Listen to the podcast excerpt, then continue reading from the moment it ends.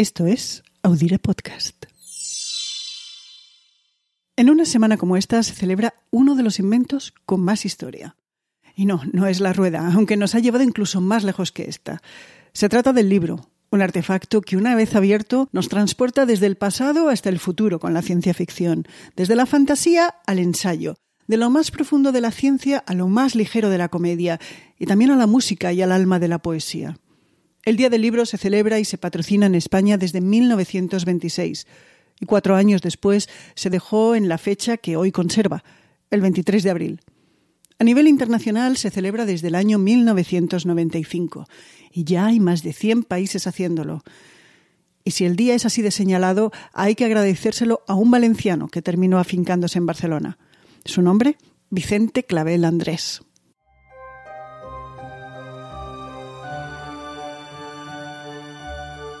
Bienvenidos a Calendario de Historias una semana más.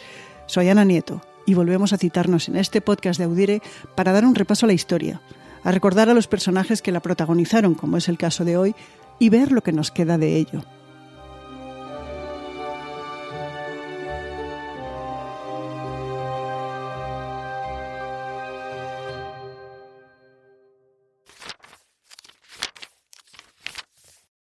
Vicente Clavel nació en 1888 en Valencia. Empezó a escribir en el diario El Pueblo cuando era un adolescente y luego en revistas literarias. Aprendió junto con su amigo Blasco Ibáñez el oficio de editor en la editorial Prometeo de Valencia. Y cuando tenía 28 años fundó la editorial Cervantes en su ciudad, aunque luego se trasladó a Barcelona a seguir con su carrera de editor, traductor y autor de libros infantiles, históricos y políticos.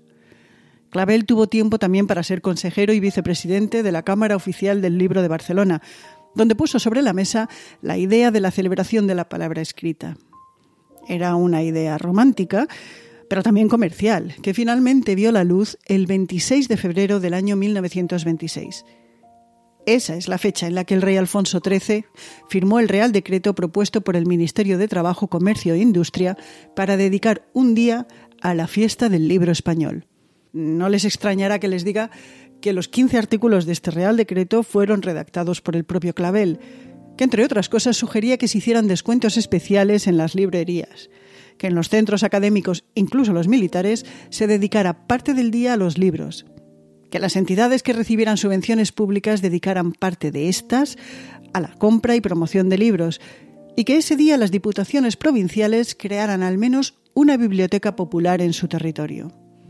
El decreto solo fue modificado cuatro años más tarde para, como dije al principio, cambiar la fecha de la fiesta. Inicialmente Clavel, quien recordemos era el dueño de la editorial Cervantes, había propuesto el 7 de octubre, dos días antes de la partida de bautismo del autor del Quijote, presumiendo que será la fecha de su nacimiento. Nada mejor que celebrar esta fiesta el día en el que nació el escritor del libro más universal en español, el Quijote, pero el caso es que el natalicio de Cervantes es una fecha aproximada, porque el dato realmente se desconoce. En 1930 se decidió celebrar el día en la fecha que sí que se conoce, la del fallecimiento del autor, con el matiz de unas horas, porque se da la circunstancia de que Cervantes falleció un 22 de abril de 1616 y fue enterrado el día siguiente, el 23. En esa fecha, el 23, queda registrada también la muerte de William Shakespeare, el gran bardo inglés. En el mismo día de 1616 también murió el Inca Garcilaso de la Vega. Si hay un día en el que se puede rendir homenaje a los libros, es en la fecha en la que coinciden tantos grandes de las letras. Los libros no solo tienen historias, sino que también tienen la suya propia, y contada como lo ha hecho recientemente la escritora Irene Vallejo en su volumen El infinito en un junco, es inevitable contemplarla en términos de épica cultural y de desarrollo humano. La voz convertida en alfabeto primero, con este en palabras o ideas plasmadas en tablillas, papiros, pergaminos y finalmente en papel, es el avance de la rueda de la cultura, la investigación y con ella de la civilización. Un avance que fue elitista inicialmente, pero gracias al papel y a la codificación computacional e incluso al audio, el libro en distintos formatos puede llegar cada vez más lejos, por más que en la historia de la humanidad se haya intentado detener con grandes hogueras el legado literario y educativo. ¿Y qué salud tienen los libros en esta semana que se celebra su fiesta? La Dirección General del Libro y Fomento de la Lectura publicó su informe con datos de 2019 para revelar que en España había entonces 207 editoriales de distintos tamaños. Pero hay concentración. Únicamente 13 editoriales privadas superaron la cuota de edición de los 700 libros anuales. En España, durante el año 2019, se editaron 83.782 libros en las lenguas oficiales españolas, aunque el 81% fue en castellano. Las traducciones suponen el 14,7% del total de la producción editorial española, la mayoría del inglés. El precio medio del libro es de 19,99 por tomo y los libros digitales han crecido un 26% en relación con el año 2018. Las ediciones que más se leen son las hechas en PDF, con diferencia. Seguimos leyendo y gracias a Clavel celebrando libros en los que nos adentramos por lo que hemos leído u oído de ellos las portadas con las que nos llaman la atención o las primeras líneas de la narración, porque se puede resistir un arranque como Vine a Comala porque me dijeron que acá vivía mi padre, un tal Pedro Páramo. Mi madre me lo dijo. Es como empieza Pedro Páramo, escrito por Juan Rulfo, o el clásico Muchos años después, frente al pelotón de fusilamiento, el coronel Aureliano Bendía había de recordar aquella tarde remota en la que su padre le llevó al conocer el hielo, de Cien años de soledad, de García Márquez.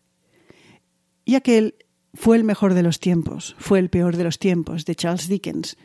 O es una verdad mundialmente reconocida que un hombre soltero y poseedor de una gran fortuna necesita una esposa, de Jane Austen, en Orgullo y Prejuicio. Les hemos pedido a algunos amigos que nos cuenten las líneas que les han llevado a seguir con un libro. Por dificultades en el último momento para adquirir billetes, llegué a Barcelona a medianoche en un tren distinto del que había anunciado, y no me esperaba nadie.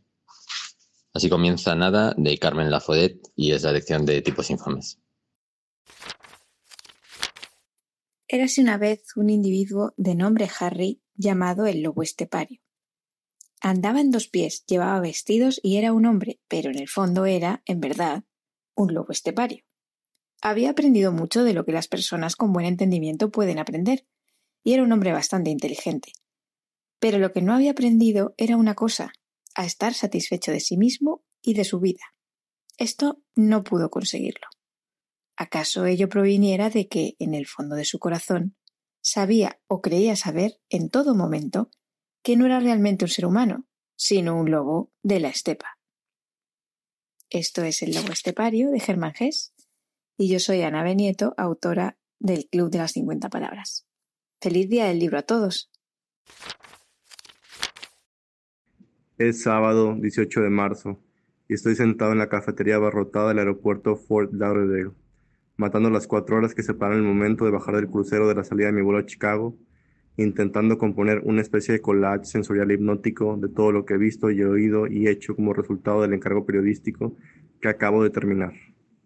Algo supuestamente divertido que nunca volverá a ser, de David Foster Wallace. Mi nombre es eh, Asael Arroyo y soy director de la revista El Septentrión. Una gorra de cazador verde apretaba la cima de una cabeza que era como un globo carnoso. Las orejeras verdes, llenas de unas grandes orejas y pelo sin cortar, y de las finas cerdas que brotaban de las mismas orejas, sobresalían a ambos lados como señales de giro que indicasen dos direcciones a la vez. Los labios, gordos y bembones, brotaban protuberantes bajo el tupido bigote negro y se hundían sus comisuras, en plieguecitos llenos de reproche y de restos de patatas fritas. John Kennedy O'Toole en La Conjura de los Necios. Soy Francés Peirón, corresponsal de La Vanguardia en Nueva York y autor de Me llamo Nueva York. Soy David García Senjo y el año pasado publiqué Manifiesto Arquitectónico Paso a Paso. Así comienza Simón, de Miki Otero. Cuando todo esto acabe, vas a llorar. De momento cierra los ojos, o mejor, como en el juego. Simón dice que cierres los ojos, así que los cierras. Todas las familias felices se parecen entre sí, pero cada familia desdichada ofrece un carácter peculiar. Ana Karenina de Tolstoy. Esta última que han oído es María Luz Rodríguez, de quien les hablo cuando digo quiénes hacemos este podcast. Antes de cerrar este episodio queremos hacer dos cosas. La primera es compartir una última cita de un texto que nos ha mandado Simon Doubleday, profesor de Historia Medieval Europea en la Universidad de Hofstra, en el estado de Nueva York. Doubleday es también fundador del Journal of Medieval Iberian Studies. El profesor Doubleday es autor de varios libros, en uno de ellos The Wise King, el Rey Sabio, sobre Alfonso X. Y cuando le pedimos que eligiera uno de sus textos favoritos, nos mandó este. Voy a leer la primera línea de un poema gallego del siglo XIII. Es una de las cantigas de amigo de Mendiño, trovador o xograr de la ría de Vigo. Está ubicada en la isla de San Simón y está escrita desde la perspectiva de una mujer mirando hacia las olas, hacia el mar. Empiezo con una traducción al inglés. At St. Simon's Chapel I took my seat and was caught by the waves. How tall they seem. Ahora la traduzco a castellano. En la capilla de San Simón me senté y se me acercaron las olas, qué grandes son. Lo segundo que tenemos pendiente es desearles un buen día del libro y por supuesto de San Jordi. Esperamos que la bella tradición del regalo de las rosas y los libros se multiplique. Y en 1926, el año en el que en España se empezó a celebrar la fiesta del libro, pasaron otras cosas dignas de estar en nuestro calendario de historias.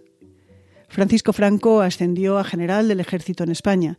Fracasó un intento de asesinato de Benito Mussolini en Italia. Y en Portugal se sucedieron varios golpes de Estado, empezando con el de Manuel Gómez da Costa en mayo. La Liga de las Naciones abolió la esclavitud, una de las grandes lacras de la civilización, y en ese mismo año, 1926, falleció el actor Rodolfo Valentino a los 31 años de edad.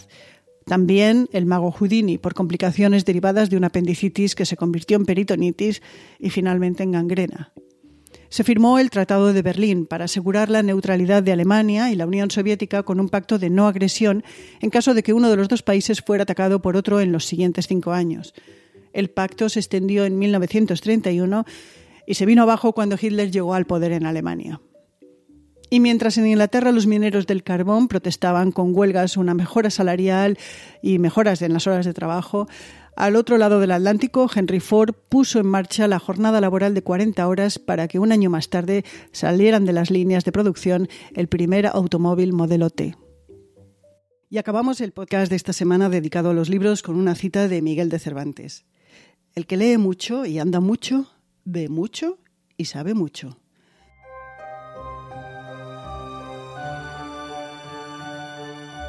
María Luz Rodríguez y yo, Ana Nieto, nos despedimos por hoy. Volvemos el lunes que viene con otra página del calendario de historias. Si se suscribe gratis a este podcast en la plataforma en la que lo escucha, llegará automáticamente. Hasta el lunes que viene.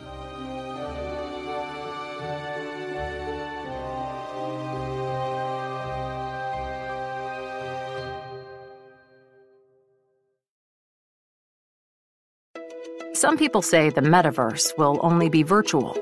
But one day, in the metaverse, doctors will practice high risk surgeries hundreds of times before they operate on real patients. And students will be transported to ancient Rome and Saturn's rings, improving health outcomes, learning, and more. The metaverse may be virtual, but the impact will be real. Learn more about what Meta is building for the metaverse at meta.com slash metaverse impact. Este 4 de julio, no te pierdas la película del verano. Are you ready? Damn right. Top Gun Maverick es una de las mejores películas jamás hecha. Disfrútala en la pantalla más grande que puedas. You got yourself a deal. Tom Cruise, Top Gun Maverick, clasificada PG-13.